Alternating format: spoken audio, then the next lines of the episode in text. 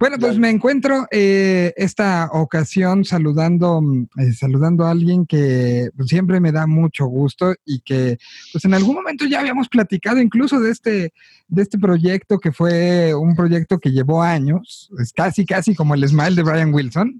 Casi. pero, eh, pero bueno, se, acaba convirtiendo en, un, en una situación hasta antropológica que pues se toma la decisión de sacar en un momento donde la humanidad creo que está volteándose a ver a sí misma, donde está volteando a, abrazar lo que somos. Y por eso, eh, Mosca, me da muchísimo gusto saludarte y saludar este movimiento latinoamericano del ska, que de una u otra manera pues es un poco un abrazo a lo que somos, ¿no? Tal cual. Un idioma.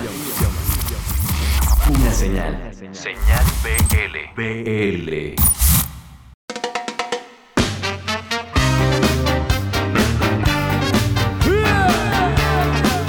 Así es, eh, me gusta lo que dijiste de, de, la antropología porque es un disco que se grabó entre el 2004 y 2007 pero además de ese detalle, la antropología está en, el repertorio, porque hay canciones de 1928, de 1930, de, los 50, de los 70, canciones que alguna vez todos escuchamos y que nos sonaba que podían ser buenas versiones en ska, y así fue mágicamente como, como fuimos haciendo de a poco este disco que como cosa positiva de la pandemia, que era lo que estábamos hablando antes fuera del aire, de todo este desmadre que hay. Una de las pocas cosas en mi cuaderno de positivas de, la pandemia, muy pocas positivas, es casi todo negativo, es haber podido terminar este disco y, sacarlo bien, ¿no? Si bien estamos en un momento que las bandas me preguntan si es momento de sacar cosas, yo creo que hay que analizar puntualmente eh, las bandas y el material que tienen. Para mí era un momento justo para sacar este disco, pero para los decadentes no era el momento de sacar el otro disco que estábamos haciendo, que, grabamos en México gran parte, eh, que quedó para el año que viene, ¿no? Entonces les digo a las bandas que tienen que analizar cada uno con el material que tienen, el momento, si es el, adecuado para, para, sacar material o no. Esto en particular pues tenía eh, como un dejo de un trabajo pues, hecho durante mucho tiempo que estaba ahí guardado y que me imagino que un poco todo el, trabajo decadente pues no te dejaba el tiempo, el, respiro para, para poder acabar esto, ¿no? Pero, pero creo que podemos irnos un poco al pasado. ¿Cómo empieza la idea? ¿Con quién te juntas? ¿En qué borrachera estás? Donde dices, esto hay que hacerse y hay que hacerse este análisis de pues, los sonidos de lo que somos al final en el inicio no, pensamos que iba a ser un disco, pensamos que iban a ser canciones, no sé, no teníamos muy claro y sí tenés razón que eh, por la cantidad de shows de los decadentes y por mi trabajo como productor, eh, en todos estos años no, tuve un parate para poder hacerlo. Eh, pienso que una de las cosas que nos impulsó a hacerlo fue haber tenido mi primer computadora portátil con una placa portátil que ahora vos la tenés en tu casa, toda la gente la tiene en la casa, pero hace 16 años no eran las primeras que salían y no era nada común. Entonces primero salió como una cuestión de, uh, podemos grabar en las giras cuando estamos aburridos en los hoteles, que pasamos muchas horas cuando nos vamos de gira, hasta, hasta tenemos días que no hacemos nada, que no tocamos. Entonces fue ir canalizando y las ideas de las canciones un poco fue hablando con mi padre, un poco hablando con los decadentes, un poco hablando con Mariano, otro poco hablando con Pablo Rodríguez. Y así fuimos delineando día a día, gira tras gira, las canciones que íbamos grabando en la gira y que después terminábamos eh, en un estudio acá en Buenos Aires, ¿no? En la casa del señor Luque. Sí. Ah, porto un messaggio da. Lascialo entrare.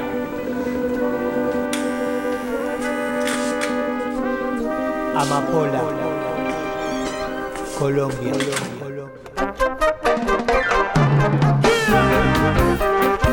Eh,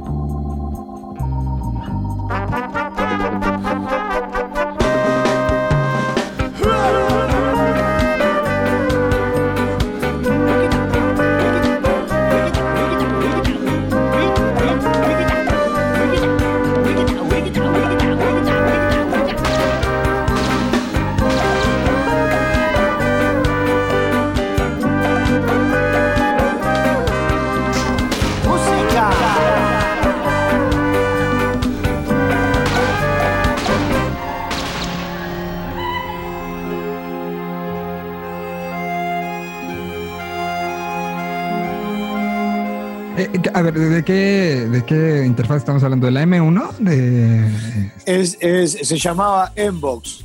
Enbox Ajá, el Enbox. 1. Sí, era de DigiDesign, que es la marca que fabrica Pro Tools. Y era una cosita parada así de dos canales que había que buscarle la vuelta para que no tenga latencia. Para la gente que no sabe lo que es la latencia, es que cuando uno graba suena después eh, y entonces se hace difícil, pero teníamos un seteo que encontrábamos y, y hacíamos que, que pudiéramos grabar, como por ejemplo lo hicimos en Puerto Vallarta, en la terraza de un hotel, en la, alber- en la alberca, pasamos la canción y después la grabamos en el cuarto, en el, en el- en- en el lugar donde guardan las bombas de filtrado de la pileta y tuvimos que pedirle, tuvimos que pedirle a la gente del hotel que apague el filtrado, que apague las bombas para que no haya ruido. Y ahí grabamos un saxo y Jorge grabó la guitarra de Perdido, de un tema clásico que ya se había hecho ska eh, y que tiene su magia de Jalisco, de Puerto Vallarta, eh, que, fue muy mágico para nosotros y así nos pasó con muchas ciudades. Eh, Era justo un poco el, tomar ciertas canciones, como dices, fue un proceso de, de ir escogiendo cuáles y darles este, este sentido eh, ska como, como ha pasado con otros géneros y que toman las canciones y las hacen propias, ¿no? Tal cual, y con músicos de toda la región. Ese podría ser el resumen del... del Totalmente, totalmente. Y, y músicos, músicos de la región, no bandas, porque si bien hay bandas, hay bandas que están participando de manera parcial. Es más un disco de músicos y de productores que a todos les gusta el ska. Y por otro lado, después que salió todo esto, pensé que debería haber llevado la frase no tradicional, porque realmente si alguien eh, escucha el disco pensando que va a escuchar a Scatalites o a las bandas que hacen ska tradicional eh, versionando canciones, no es. La verdad que yo me siento más contento porque no es parecido a nada y las, las canciones están abordadas desde el ska y también un poco desde el reggae y están abordadas de, cómo lo abordarían los decadentes o cómo lo abordo yo que, que me gustan los Clash, los Ramones, Pistol, además del ska, ¿no? Como que tengo como un ADN de, de mezcla, de fusión que me hace no ser tradicional, ¿no? Que me hace seguir mezclando también en los proyectos personales. Acabaste, acabas en 2007, empiezan estas, estas grabaciones. Y luego, ¿dónde se quedaron? ¿Se quedaron en un disco duro? Eh, Muy bueno. ¿Qué muy pasó buena- ahí? Muy buena la pregunta. Mirá, eso estaba en un disco rígido de Mariano, porque en el estudio de Labardén, eh, el estudio de los Deca, habíamos cambiado de computadora y ese material no, estaba ahí. Y había dos discos, eh, uno que tenía yo y uno que tenía de Mariano. El de Mariano se rompió y el mío, cuando yo fui a, a, que no me acuerdo qué año, a grabar y a producir el disco de Jorge Serrano a su casa en Villa Gesell, en la playa, a 400 kilómetros de la ciudad de Buenos Aires, yo llevé un disco rígido mío para grabar y no tenía capacidad. En ese momento, yo no me acuerdo, pero fue el año que salió el disco de, de Jorge, que ahora lo voy a buscar. En ese momento le pedí a Jorge de hacer un backup y de dejar guardado todo ese disco entero eh, en la computadora de él en su casa, en el estudio. Yo tuve que borrar esa información de mi disco para seguir grabando con Jorge y llevarme eh, el disco de Jorge para postproducción en Buenos Aires. Y quedó ahí durante muchísimo tiempo, hasta que en el 2017 eh, yo pude, pude rescatarlo gracias a que Jorge Serrano lo, lo guardó durante todo ese tiempo. Eh, y ahí en el 2007 lo traje a Buenos Aires y empecé a ver el, el sonido de, de batería, por ejemplo, ¿no? Eh, y lo tuve, habré trabajado una semana. 2010 es el disco de Jorge, o sea que yo en, el, en el 2010 le dejé una copia por siete años. Eh, a los siete años, porque hablamos de años como si nada, pero desde que empezamos pasaron 16 años. Y ahí en el, en el 2010 hago una copia, en el 2017 lo agarro y digo, tengo que terminar este disco, porque Pablo Rodríguez, Mariano y varios me decían, hay que terminar el disco, hay que terminar el disco. En ese momento, entre 2004 y 2007, no tenía una visión tan clara como la pude tener ahora. Eh, y bueno, después del 2017, que, traté de avanzarlo, no pude. estaba produciendo Caligaris, Cachiporro, Decadente, viajando con los Deca por toda Latinoamérica, haciendo el Foro Sol. O sea, estaba, era un desmadre, la verdad, mi vida en ese momento. Y no tenía el tiempo para terminarlo como, como yo quería. Entre medio, fallece mi papá, fallece el papá de Mariano, que también eran parte del proyecto. Eh, y ahora en la pandemia, marzo de 2020, confinados a un triste encierro. Eh, ¿Qué pasó?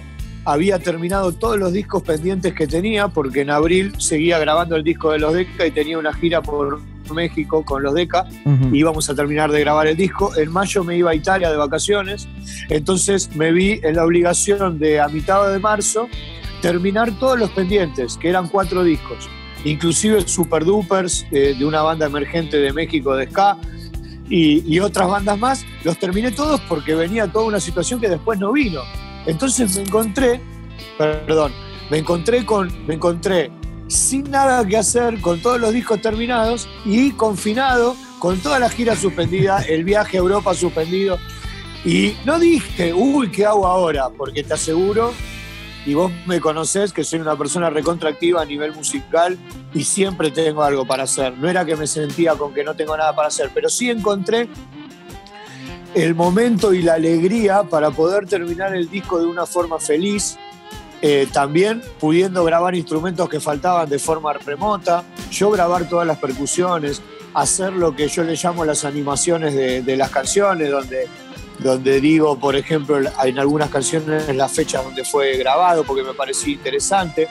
Y creo que se terminó en marzo puliendo una idea artística conceptual que hasta, hasta este momento, hasta, hasta marzo, no había pasado, no estaba cerrado, ni siquiera estaba el nombre, sí estaba cómo iba a ser la tapa, que iba a ser mi papá en un aeropuerto, con instrumentos, al final soy yo en un aeropuerto, porque mi padre obviamente no está más, eh, pero no tenía nombre, de ahí sale el movimiento latinoamericano de acá, porque eh, movimiento es un poco por todo lo que pasa con el ska en Latinoamérica y también por el movimiento de que estuvo grabado en continuo movimiento. Sí, sí, sí. Latinoamericano porque, porque nos representa y porque tuvo que ver con el viaje de Latinoamérica, eh, de los decadentes, esa cosa fuerte que pasó en esos años, pero además por el ska latinoamericano, ¿no? O sea que el nombre tiene, tiene variantes de significado también.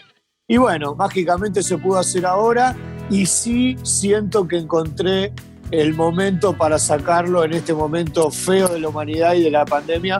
Me parece que es el momento justo y no es el momento justo para que los Decas saquemos algo nuevo como banda, ¿no?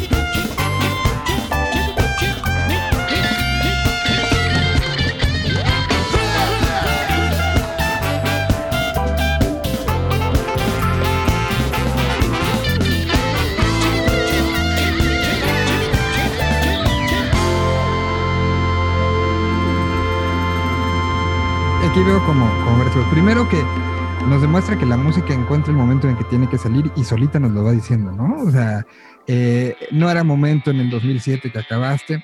Eh, nos, nos muestra también eh, que, que Jorge es un eh, es una persona muy paciente en lo que es guardar este, archivos porque cualquier otro lo hubiera borrado a los dos días de qué es esto, no me acuerdo y adiós, ¿no? Y hubiera valido gorro todo, pero pues sa- sabe que se puede uno guardar cosas, ¿no? Eso, eso- eso creo que es una de las anécdotas de, de, de este tipo de, situaciones.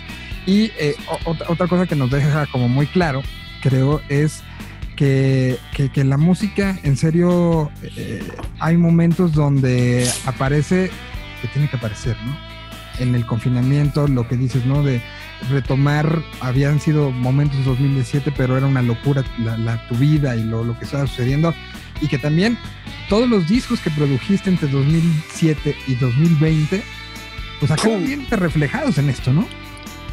Sí, y son muchísimos, muchísimos. Yo tengo un sello por el cual junto con Popar sacamos a Caligaris y ahora tenemos otro artista que se llama Mil Canciones, ¿no? Nosotros teníamos otro nombre que nos había dicho Jorge, pero eh, eh, en, en patentes y marcas acá en Argentina fue rebotado porque ya lo había registrado otra persona, que era Malambo. Malambo es un género de música tradicional argentina de folclore. Eh, y ahí me puse a poner millones hasta que con mis socios eh, descubrimos que el mejor era mil canciones y eh, ya llevamos más de mil canciones con Mariano producidas. Mil canciones son 100 discos de 10, can- de 10 canciones y empecé a producir en el 91 y en el 97, 98 junto con Mariano.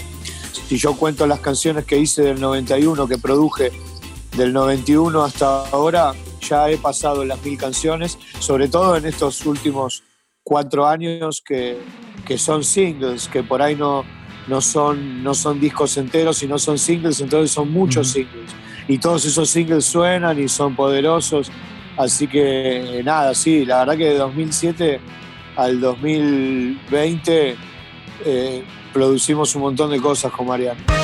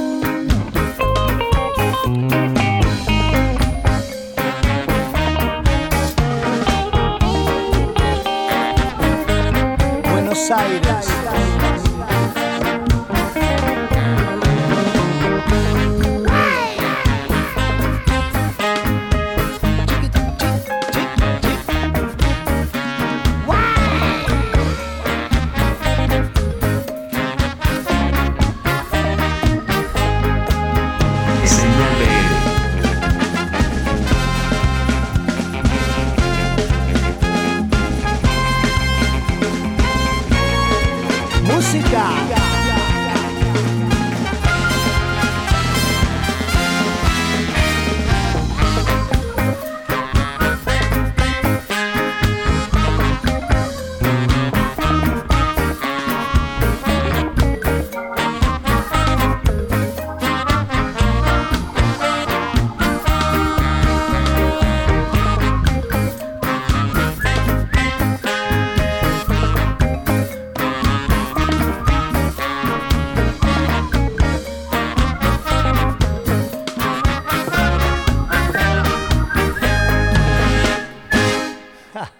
Atrevámonos a soñar un poco.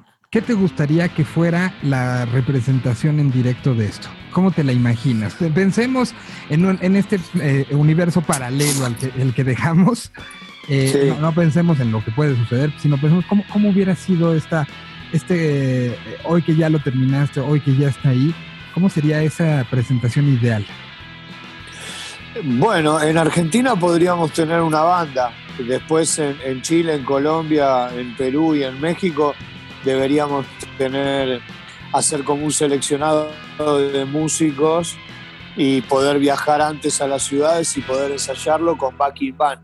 Es imposible armar una banda de, de 10 personas y viajar con un proyecto chico para tocar para poca gente, entre comillas, que a mí me encanta y no me molesta para nada.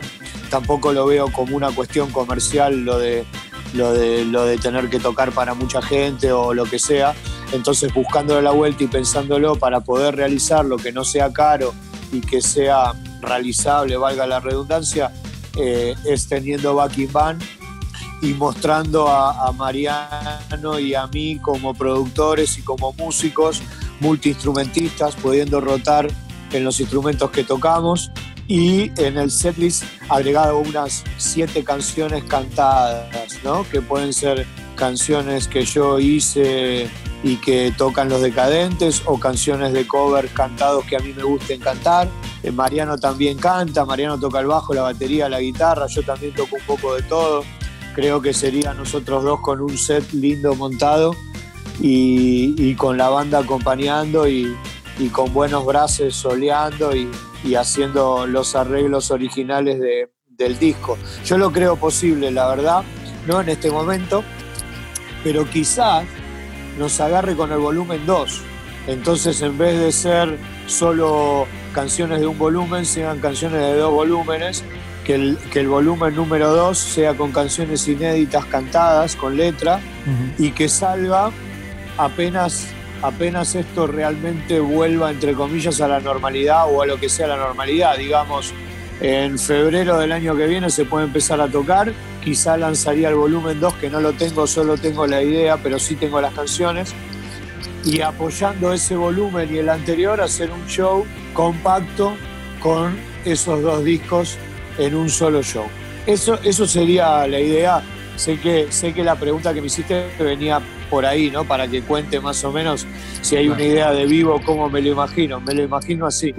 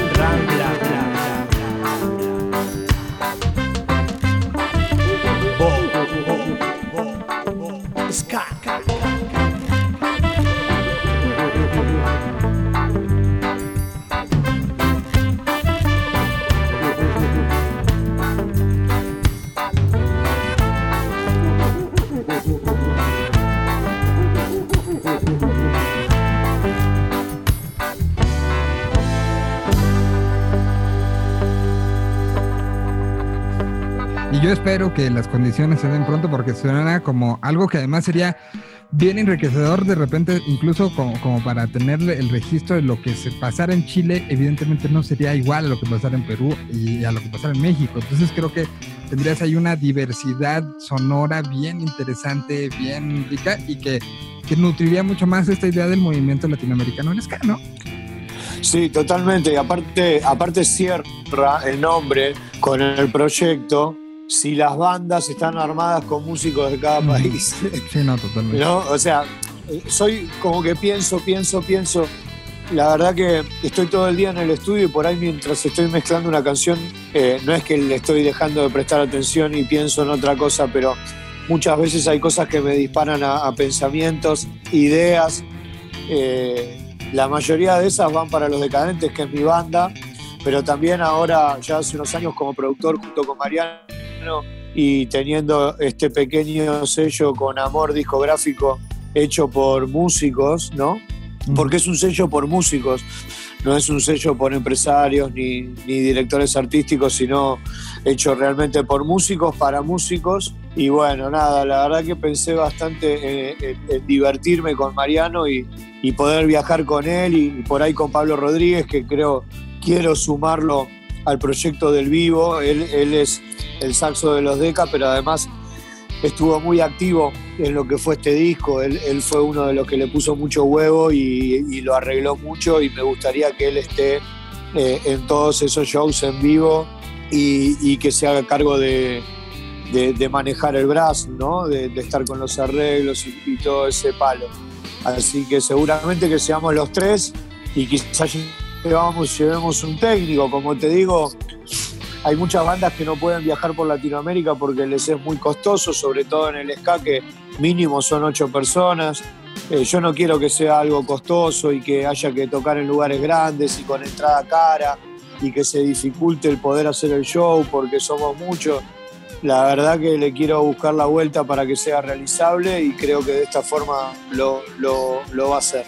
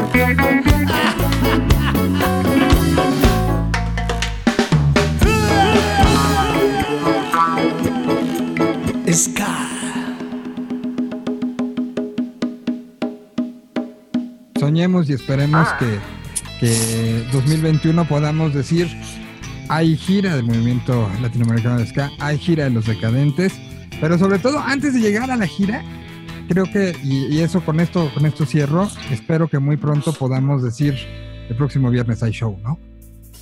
Qué bueno. Vos sabés que los cuento, ¿no? Los decadentes llevamos 21 fines de semana, 21 sábados, 21 domingos, 21 eh, viernes sin tocar y confinados a un encierro. Extrañamos mucho tocar. eh, no hablo de lo económico, eh, hablo de, la emoción de estar arriba de un escenario frente a mis instrumentos, a mis timbales, mirando a la derecha y mirando a todos mis compañeros sonriendo, cantando y bailando, mirando para adelante al público, coreando las canciones, mirando para otro lado y viendo a nuestros técnicos que los amo y que están sin trabajo y que la están pasando eh, bastante mal. La verdad que me pone muy triste. Yo lo que te puedo agregar es que los DECA eh, nunca paramos más de dos meses en toda la carrera. Este año cumplimos 34 años y nunca habíamos parado más de dos meses.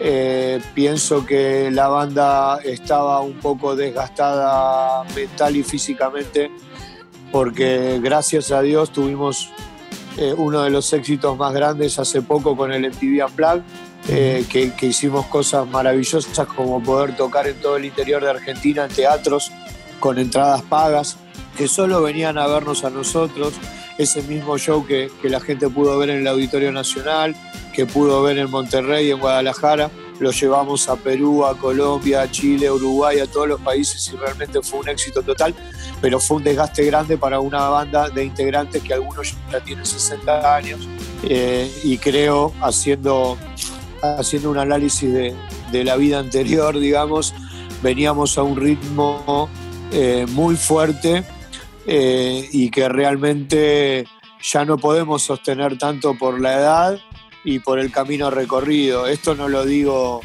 la banda va a seguir tocando, pero vamos a tener que replantear eh, la velocidad con la que viajamos y tocamos porque no, no, no es real para este momento de, de nuestras vidas personales.